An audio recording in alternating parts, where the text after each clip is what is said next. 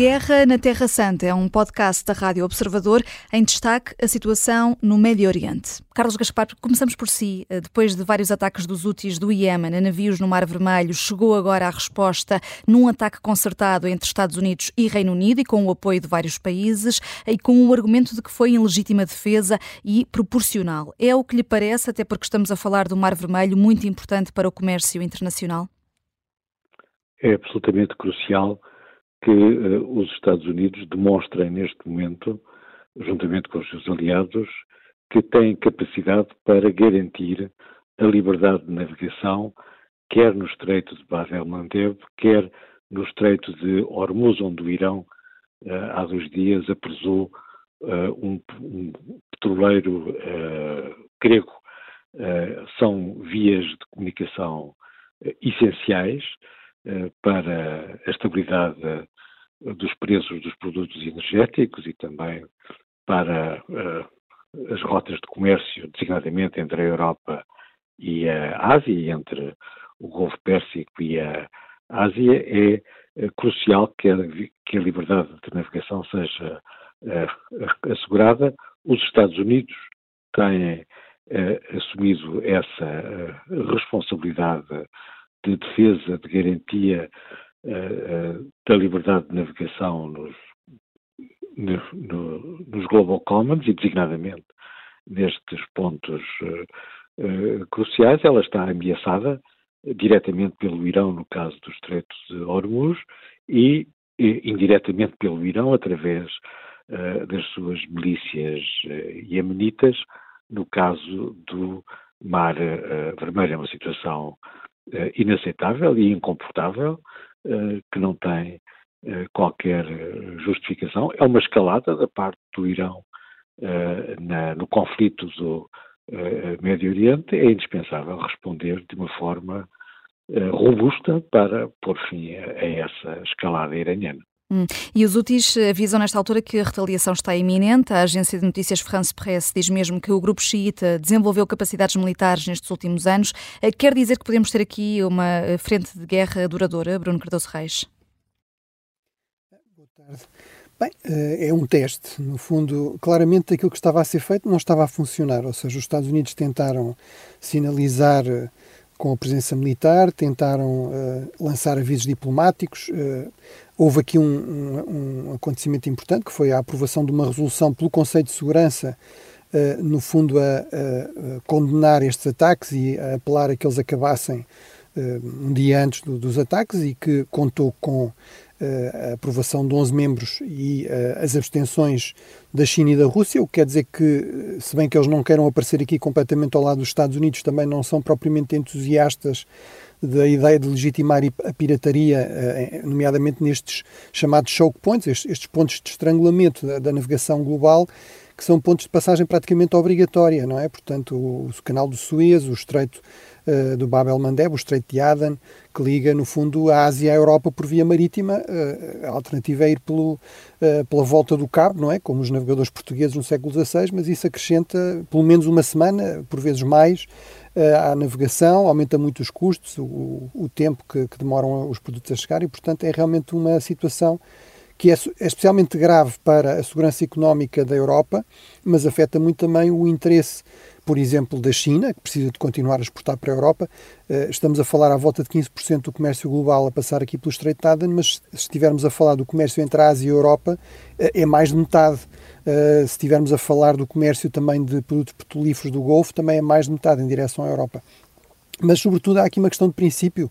É uma norma fundamental, eh, de facto, da ordem internacional que haja liberdade de navegação e que a pirataria, seja com que pretexto for, mesmo que seja em nome de uma eh, boa causa, do ponto de vista dos úteis e de muitos do, dos países do mundo árabe, que é defender eh, a população palestiniana, isso não é admissível. Além do mais, a maior parte dos navios que estavam a ser atacados não tinham nenhuma ligação a Israel Uh, portanto, claramente houve aqui uma escalada da parte dos próprios úteis e, como eu estava a referir, uh, aqui, uh, todas as tentativas de dissuadir, de simplesmente reagir, portanto, ter aqui uma postura defensiva, interceptar os ataques que foram sendo feitos, isso não era suficiente. Os ataques continuavam a multiplicar-se, continuavam em crescendo e, portanto, a avaliação dos Estados Unidos e dos seus aliados, e do meu ponto de vista bem, foi que a única alternativa era passar para uma fase seguinte, que era não reagir simplesmente aos ataques, mas fazer ataques preventivos contra os radares, contra as bases de lançamento, contra os paióis uh, que os úteis utilizam, no fundo, para alimentar estes ataques, procurando que isso uh, trave estes ataques.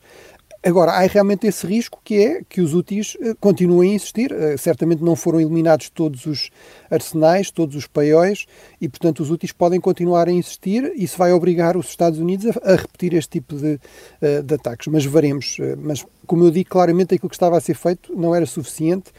E, e basicamente tinha-se chegado a um ponto de estrangulamento desta, realmente deste ponto de passagem e, portanto, uma interrupção de um canal vital para o comércio global. E esta tarde há a reunião de emergência do Conselho de Segurança das Nações Unidas.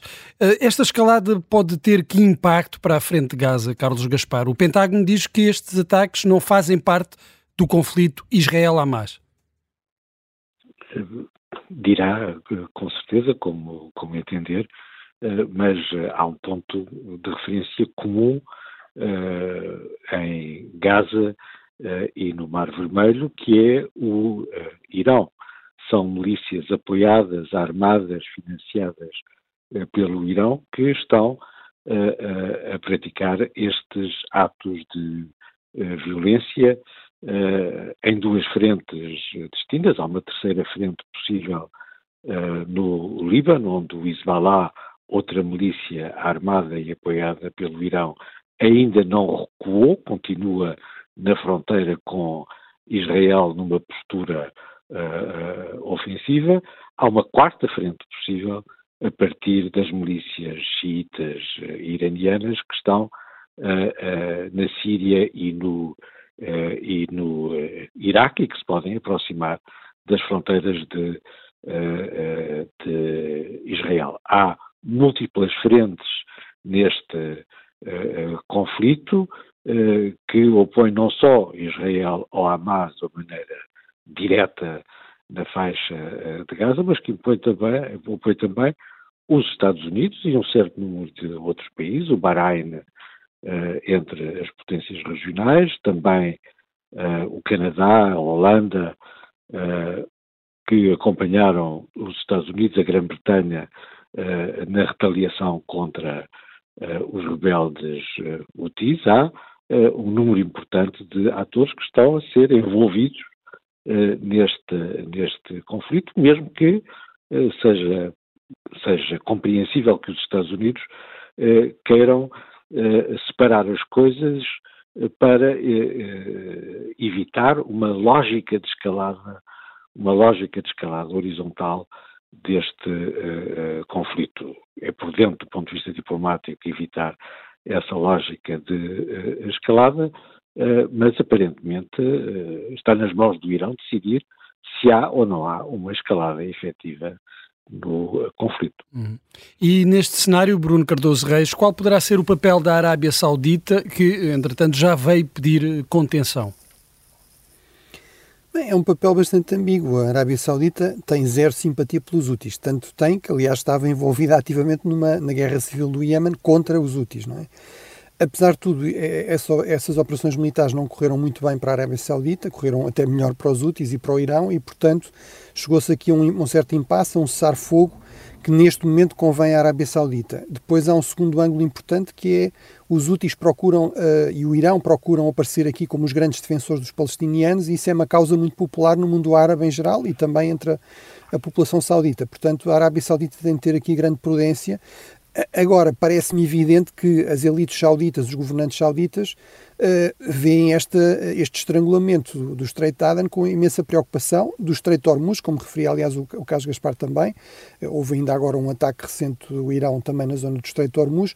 Ora, basicamente, todos os portos sauditas dependem desses dois pontos de estrangulamento, não é? Ou estão no Golfo Pérsico e, portanto, têm de se ir pelo Estreito Hormuz, ou estão no, na costa do Mar Vermelho e, portanto, aí, bem, há o Suez, mas uh, uh, na direção da Ásia tem necessariamente de passar por, uh, pelo Strait Aden ou, no caso de receberem produtos da Ásia, tem de ser através do Strait Aden. Portanto, a Arábia Saudita é dos principais interessados em que esta estratégia dos úteis não funcione, em que os úteis sejam obrigados a parar com estes ataques. Agora, publicamente, não pode dizer outra coisa que não seja, no fundo, um, um apelo um pouco ambíguo à contenção. Não é?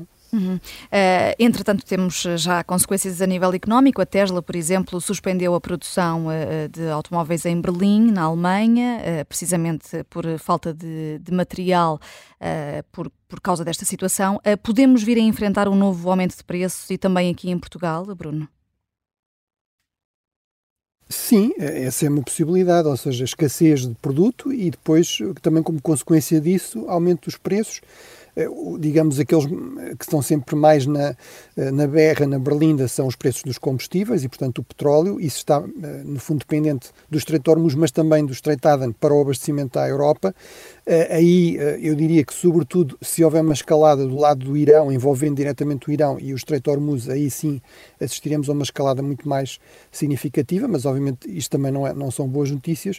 Mas depois é, sobretudo, o impacto aqui, no, no caso do Estreito de Aden, em, em termos do fornecimento